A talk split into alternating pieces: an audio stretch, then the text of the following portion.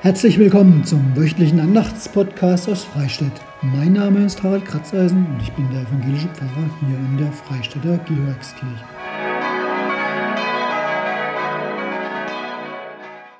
Heute mit einem neuen Podcast aus Freistadt für Sonntag, den 11. Juli. Juli und August, das wird in diesem Jahr 2021, was die Podcasts angeht, etwas unregelmäßig werden. Im August, da habe ich ein wenig Ferien und im Juli ist einfach arg viel los und vor allem jeden Sonntag Konfirmation. Da wird es gar nicht so einfach, habe ich gemerkt, jeglich jedes Wochenende einen Podcast zu produzieren. Und daher freue ich mich, dass ich es dieses Wochenende auf jeden Fall schaffe.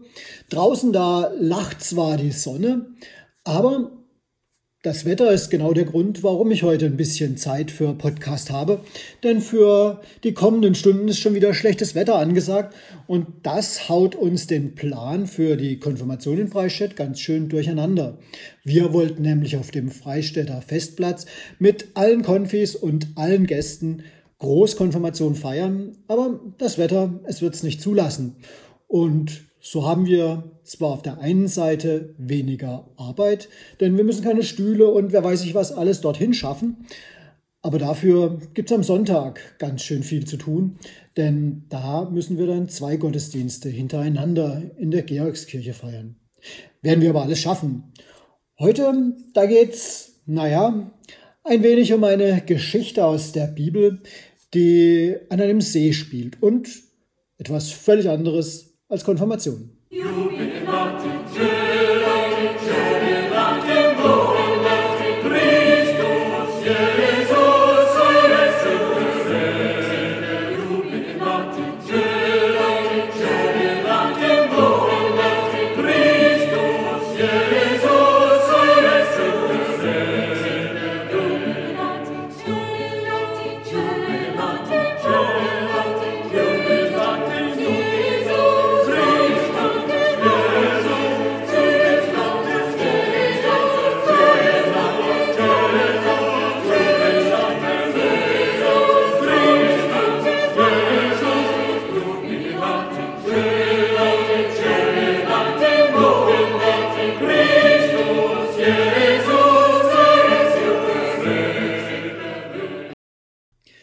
und hier ist sie nun die biblische Geschichte für diesen Podcast aus dem Lukasevangelium, der Beginn von Kapitel 5. Es begab sich aber, als sich die Menge zu ihm drängte, zu hören das Wort Gottes, da stand er am See Genezareth. Und er sah zwei Boote am Ufer liegen, die Fischer aber waren ausgestiegen und wuschen ihre Netze. Da stieg er in eines der Boote, das Simon gehörte, und bat ihn, ein wenig vom Land wegzufahren. Und er setzte sich und leerte die Menge vom Boot aus. Und als er aufgehört hatte zu reden, sprach er zu Simon, Fahre hinaus, wo es tief ist, und werft eure Netze zum Fang aus. Und Simon antwortete und sprach, Meister, wir haben die ganze Nacht gearbeitet und nichts gefangen. Aber auf dein Wort hin will ich die Netze auswerfen. Und als sie das taten, fingen sie eine große Menge Fische und ihre Netze begannen zu reißen. Und sie winkten ihren Gefährten, die im anderen Boot waren, sie sollten kommen und ihnen ziehen helfen. Und sie kamen und füllten beide Boote voll, so dass sie beinahe sanken. Da Simon Petrus das sah, fiel er Jesus zu Füßen und sprach, Herr, geh weg von mir, ich bin ein sündiger Mensch denn ein Schrecken hatte ihn erfasst und alle, die mit ihm waren, über diesen Fang, den sie miteinander getan hatten. Ebenso auch Jakobus und Johannes, die Söhne des Zebedäus, Simons Gefährten. Und Jesus sprach zu Simon, Fürchte dich nicht, von nun an wirst du Menschen fangen. Und sie brachten die Boote ans Land und verließen alles und folgten ihm nach.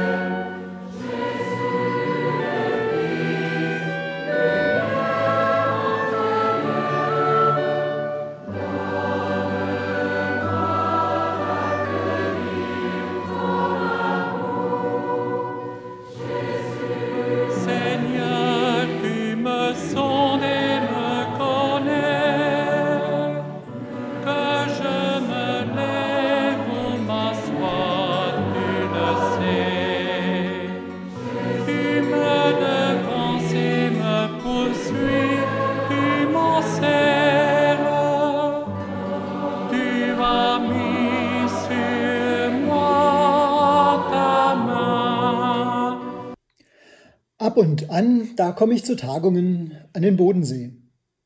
Und es war ein nebliger Morgen da am See. Die Sicht ziemlich stark eingeschränkt. Und da lag es, ganz einsam, das Fischerboot am Ufer des Sees. Die Netze, die waren im Boot, Markierungsstangen, genauso wie die roten Kanister, die die Enden der Netze über Wasser halten sollten. Nur dieses eine Boot lag da. Kein Mensch zu sehen, und auch keine wirkliche Orientierung. Was hinter dem Nebel kam, wie weit es zum anderen Ufer hinüber ist, es blieb im Dunst und im Nebel schlicht verborgen. Es war morgens, ich war am Laufen. Das Boot, es lag da wie bereit zur Ausfahrt und doch nicht losgefahren. Genauso sah es aus. Oder waren die schon draußen und sind wieder zurück? Keine Ahnung. Bin ich Fischer? Ich habe nur gedacht, hier ist wohl heute nichts zu fangen. Es macht auch keinen Sinn. Und ich reihe mir so meine eigenen Gedanken zusammen. Es wird wohl zu mühsam sein, die Netze im See wiederzufinden. Oder wenn da größere Schiffe der Bodenseeflotte unterwegs sind, nicht, dass da noch was passiert und der kleine Kahn überfahren wird. Ohne Sicht, alles möglich. Und es war aber trotzdem schon hell. Da fiel mir ein, ich habe doch schon in der Bibel gelesen, dass das mit dem Fischfang bei Tag gar nicht so super ist. Es würde keinen Sinn ergeben. Vielleicht ist das ja am Bodensee genauso. Und dort wird es ähnlich sein wie am See Genezareth. Der Fischer, dessen Boot das da war, der hat das garantiert von seinem Vater gelernt. Und der war auch schon Fischer. Und dieser wiederum von seinem Großvater. Seit Generationen sind sie schon Fischer rund um den See. Und auch hier, wo ich das Schiff entdeckt habe. Vielleicht ist er dann lieber zu Hause geblieben und hat den Fang von gestern in den Räucherkamin gehängt.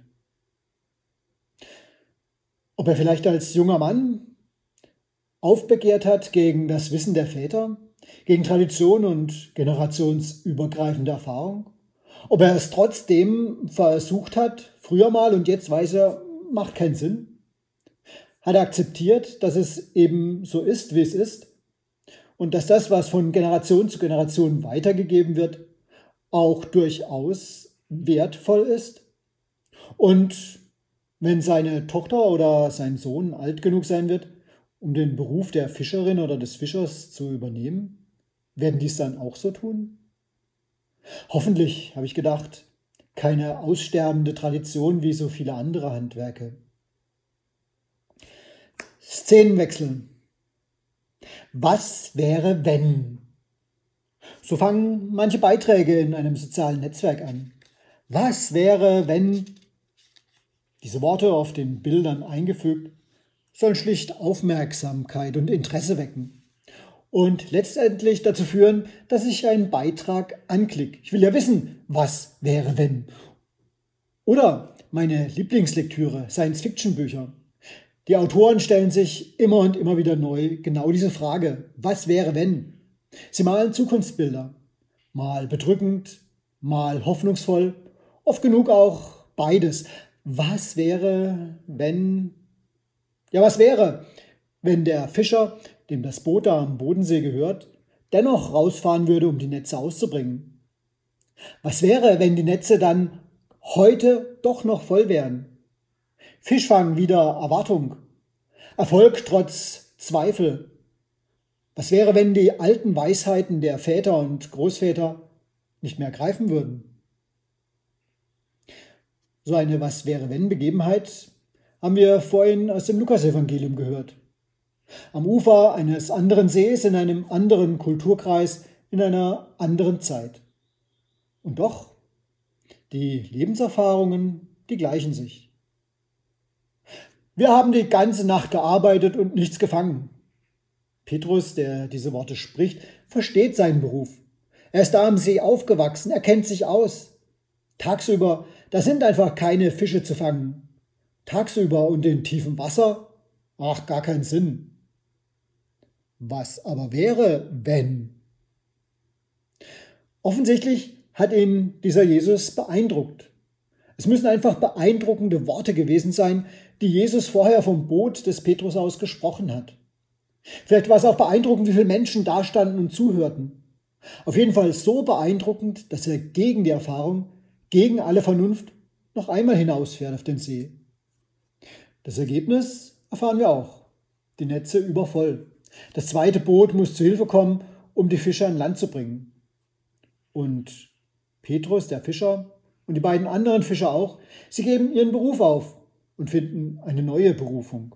Wir erfahren noch nicht einmal, was passiert denn nun mit diesem riesigen Fischfang. Szenenwechsel noch einmal.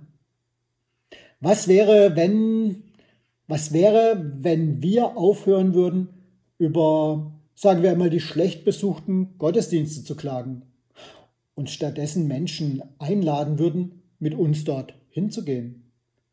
Was wäre, wenn wir unseren Nachbarn, Kolleginnen, Freunden erzählen würden, dass wir uns in der Kirche engagieren? Vielleicht sogar mit anderen Freunden zusammen. Und viel Spaß dabei. Was wäre, wenn wir uns aufmachen würden zu den Menschen, die am Rande der Gesellschaft leben? Was wäre, wenn wir in Kirche und Gemeinde weniger den Methoden der Unternehmensberater und mehr der Kraft der biblischen Botschaft vertrauen würden? Was wäre, wenn wir gemeinsam unseren Kirchenraum wieder neu herrichten würden, statt darüber zu klagen, dass die finanziellen Mittel nicht da sind? Und ich höre schon meinen eigenen Verstand, meine eigene Erfahrung und die flüstern mir zu, bringt nichts. Hat noch nie was gebracht. Funktioniert nicht. Ja, aber was wäre, wenn doch? Wie sagte Jesus am Ende der Geschichte? Fürchte dich nicht.